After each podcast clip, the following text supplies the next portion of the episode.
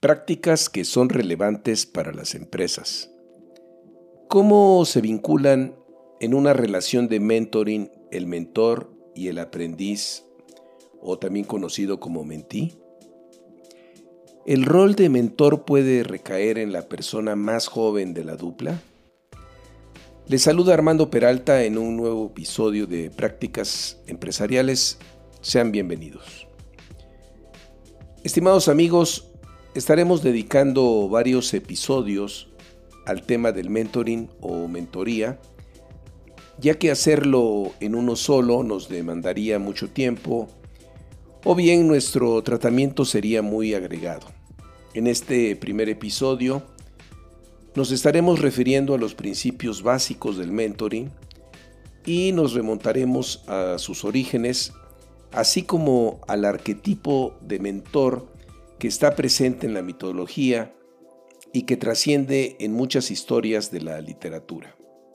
Vayamos al tema, estamos listos y comenzamos.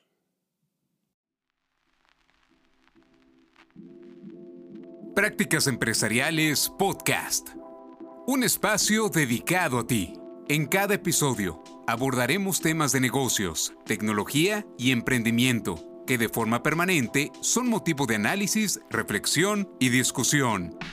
Conectamos con todos aquellos que hoy desarrollan e implementan mejores prácticas empresariales para compartirlas contigo. No olvides que para compartir el conocimiento se requiere de la interacción y de procesos informales de aprendizaje, tales como la conversación, historias y la integración a comunidades. Analizamos cada uno de los temas a la luz de la experiencia y el conocimiento de nuestro conductor e invitados especiales. Esto es Prácticas Empresariales Podcast con Armando Peralta. Comenzamos. El reconocimiento que por lo general se le da a los grandes mentores es la gran fuerza que tienen para que otros puedan lograr lo que son.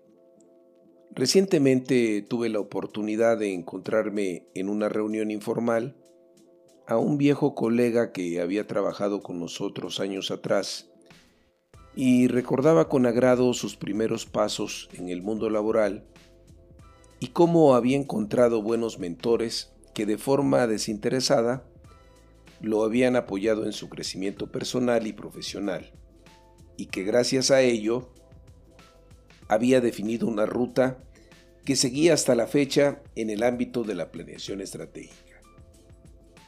Gracias a la mentoría, encontramos cómo una persona en su rol de mentor da el apoyo para que otra persona en su rol de aprendiz o mentí aprenda, se desarrolle y pueda progresar.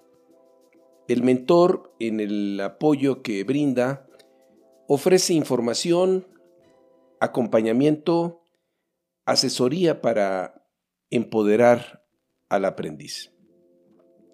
Aquí estamos hablando en la acepción actual de la mentoría. Existen antecedentes en siglos pasados donde los gremios regulaban el número de aprendices que podía tener un maestro a su cargo y la duración de la relación maestro-aprendiz. Adam Smith, en su libro sobre la riqueza de las naciones, nos da referencia que durante el reinado de Isabel I, Estamos hablando de prácticamente toda la segunda mitad del siglo XVI. Se tenía un estatuto de aprendizaje que señalaba que ninguna persona podría ejercer oficio alguno si no había efectuado un aprendizaje de cuando menos de siete años. Esto, desde luego, no que nos parecerá un periodo largo, regulaba la competencia en cada gremio. Si nos remitimos a la mitología griega, encontramos la figura de Mentor, quien es amigo de Odiseo. En la Odisea, cuando el héroe parte para Troya, le encarga a su amigo la educación de su hijo Telémaco. Algunas veces la diosa Atenea toma la figura de mentor para acompañar a Telémaco en su viaje para buscar a Odiseo Y lo mismo sucede cuando Odiseo regresa a Ítaca. Podemos entender que la mentoría es como emprender un viaje, vivir una experiencia durante un lapso de tiempo donde se enfrentarán retos, tentaciones, previo a llegar al destino. Christopher Bogler nos dice que mentor es una figura positiva que ayuda o instruye al héroe protegiéndole y proporcionándole ciertos dones. Por ejemplo, Dios caminando junto a Adán en el jardín del Edén, Merlín guiando al rey Arturo, o el hada madrina que protege a Cenicienta. A veces los mentores han sido antiguos héroes que han logrado sobrevivir y ahora están en condición de transmitir su sabiduría y conocimiento, siendo similar en el mundo moderno donde los empleados con una amplia trayectoria y con una gran experiencia acumulada toman ese rol. La figura del mentor tiene varias funciones dramáticas, entre las que destacan la enseñanza, una de las funciones claves del héroe es el aprendizaje y la función clave del mentor es la instrucción o la enseñanza que permite iniciar al héroe en alguna destreza. Este es el típico arquetipo que muchos conocemos. La enseñanza y el aprendizaje pueden darse en ambos sentidos. Proporcionar un don. Otra de las funciones de este arquetipo es que cuando alguien ayuda al héroe, dándole un don o brindándole un obsequio que se materializa ya sea en un arma mágica, información o alguna pista, algún remedio o un consejo que le permita salir vivo. Eh, los dones en la mitología, muchos héroes de la mitología recibían dones de parte de los dioses, sus mentores. Perseo, él es, él es un buen ejemplo de héroe que recibió una gran cantidad de dones de diversos mentores como Hermes y Atenea, tales como una espada de diamante, un casco que lo hacía invisible, la cabeza de Medusa que provocaba que todo aquel que la observara se convertía en piedra, y el caballo alado Pegasus. Los dones deben ganarse, por lo general cuando el héroe ha superado una prueba mediante el aprendizaje, está en condición de recibir un don.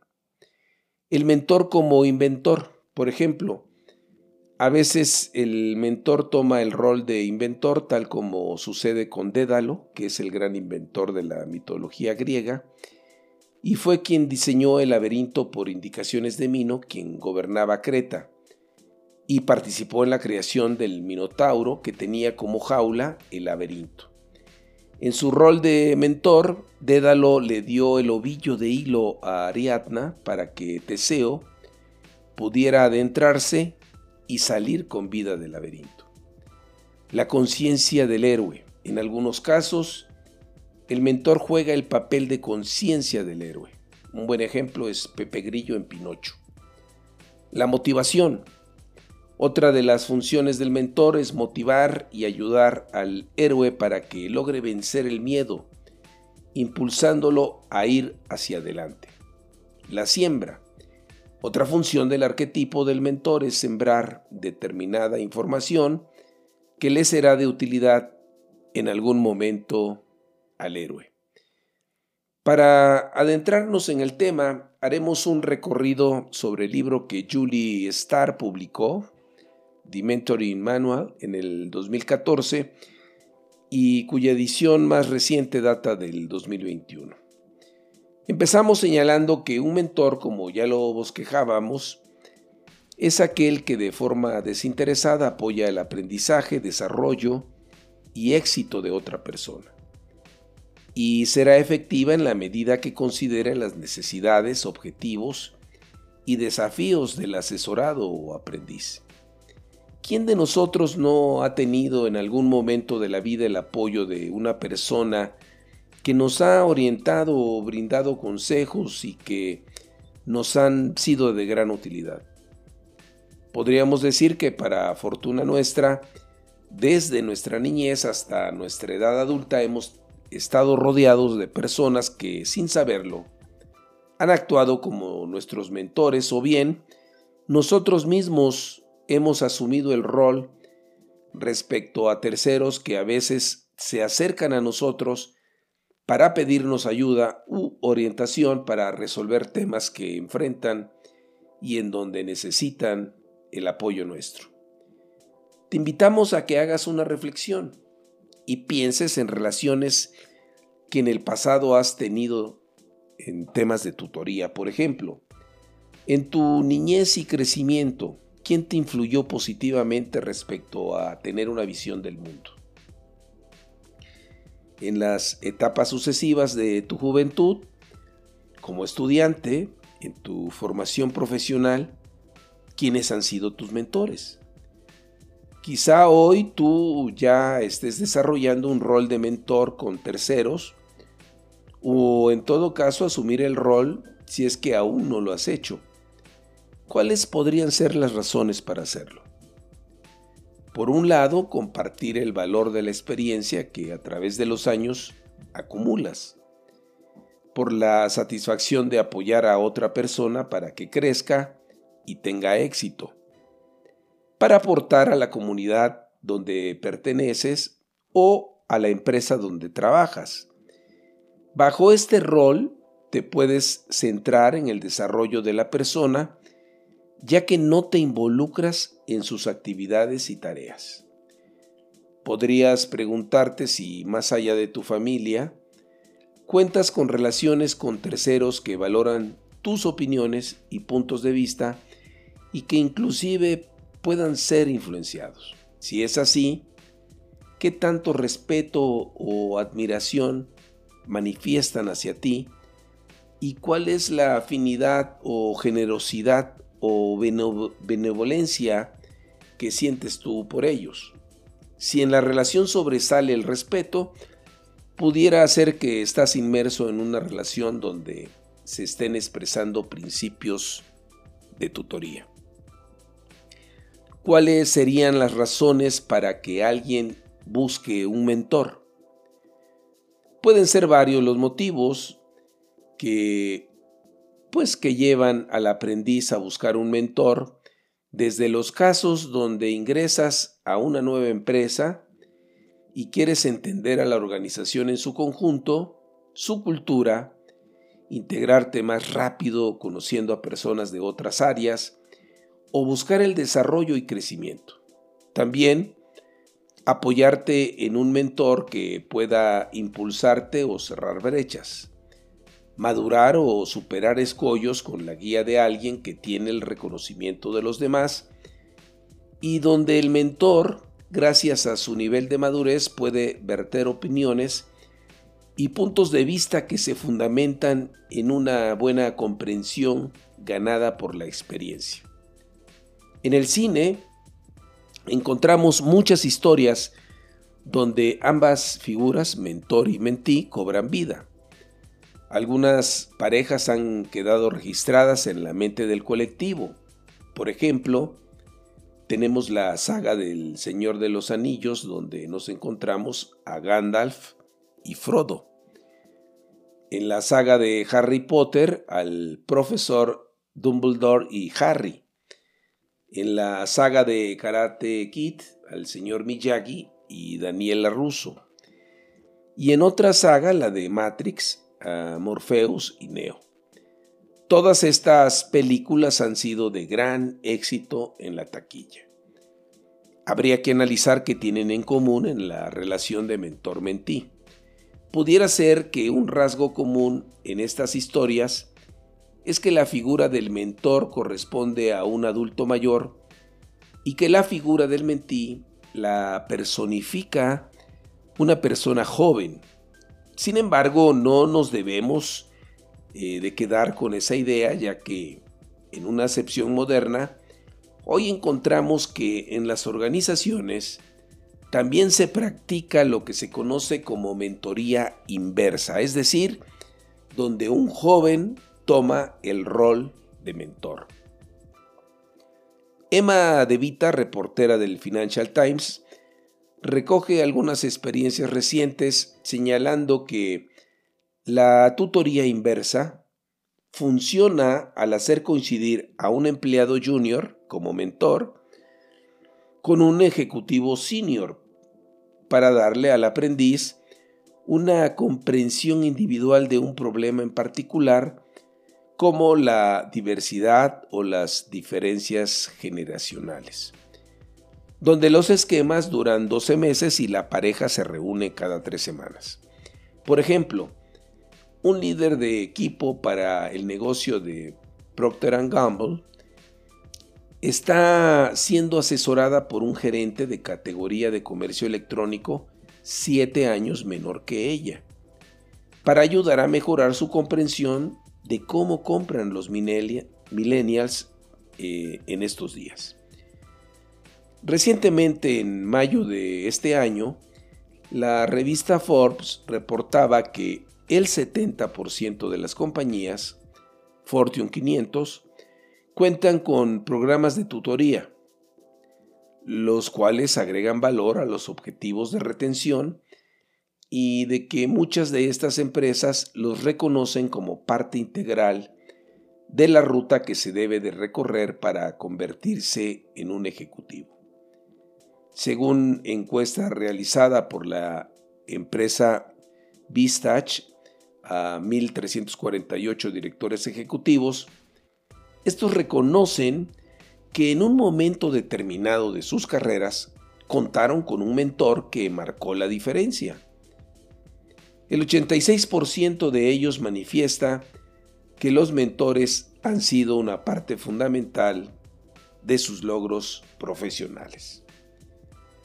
Sin el apoyo de mentores, los directores ejecutivos tienen que resolverlo por su cuenta, lo que los aísla, o tienen que adoptar un enfoque de prueba y error para un problema previamente resuelto, lo que significa reinventar la rueda.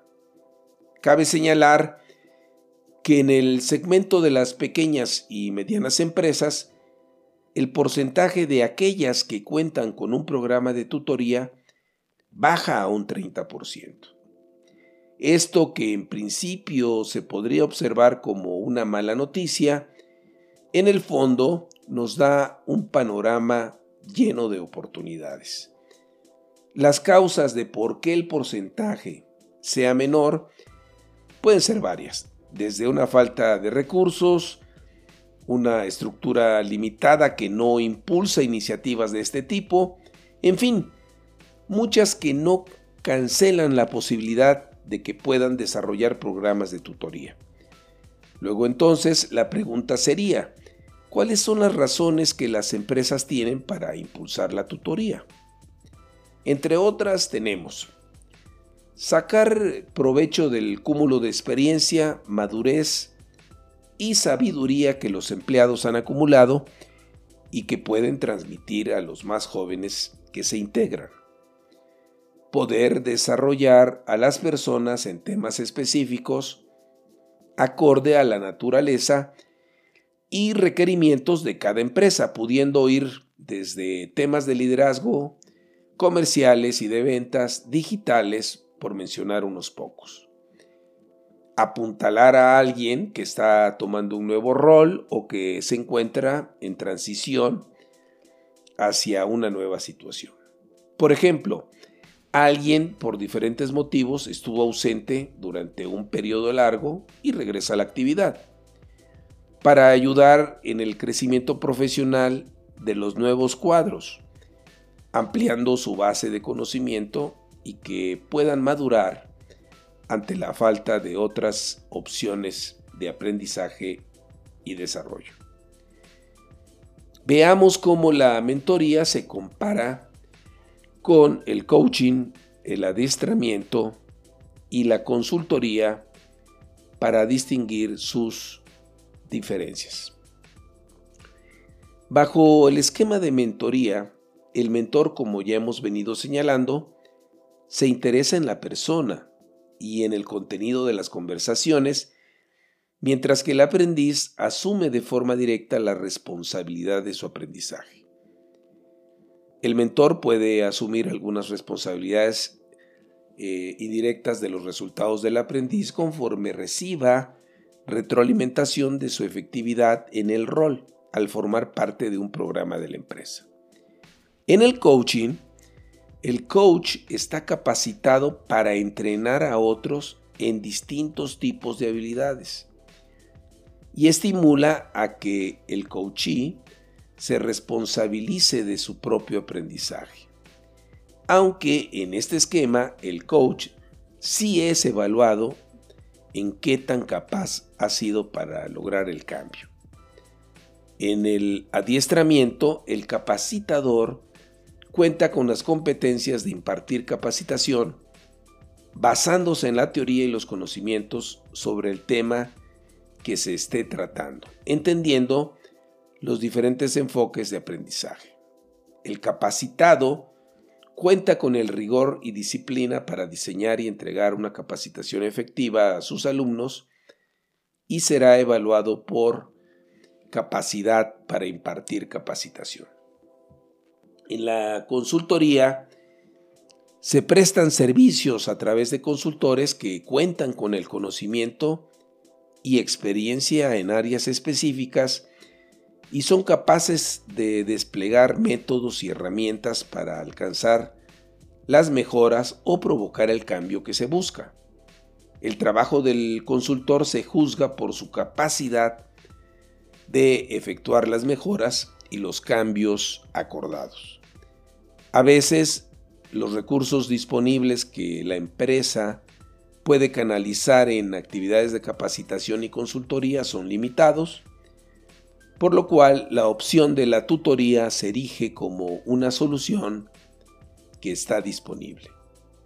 Sin embargo, debe tenerse cuidado y no pensar que a través de la mentoría vamos a poder resolver temas que más bien corresponden atender ya sea a través de la intervención de un coach, un consultor o un capacitador.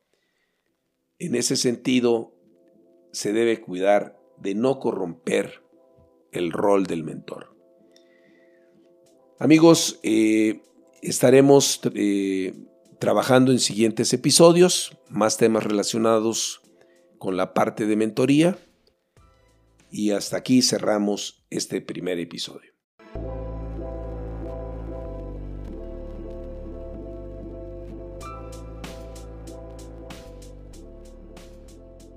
Como ya hemos visto, en las pequeñas y medianas empresas, el esquema de la mentoría es relativamente poco utilizado a pesar de los beneficios que acarrea. Si aún no te has involucrado, te invitamos a que lo hagas sin importar que sea de forma gradual. Los mismos resultados te irán demostrando de qué manera tu organización puede incorporarse de lleno. Finalmente, amigos de la audiencia, soy Armando Peralta y no olviden, si tienen interés en enviarnos algún mensaje, lo pueden hacer en la siguiente cuenta de correo, prácticasempresarialespodcast.com o bien si les ha gustado este podcast, hagan clic en seguir. Nos escuchamos en el siguiente episodio.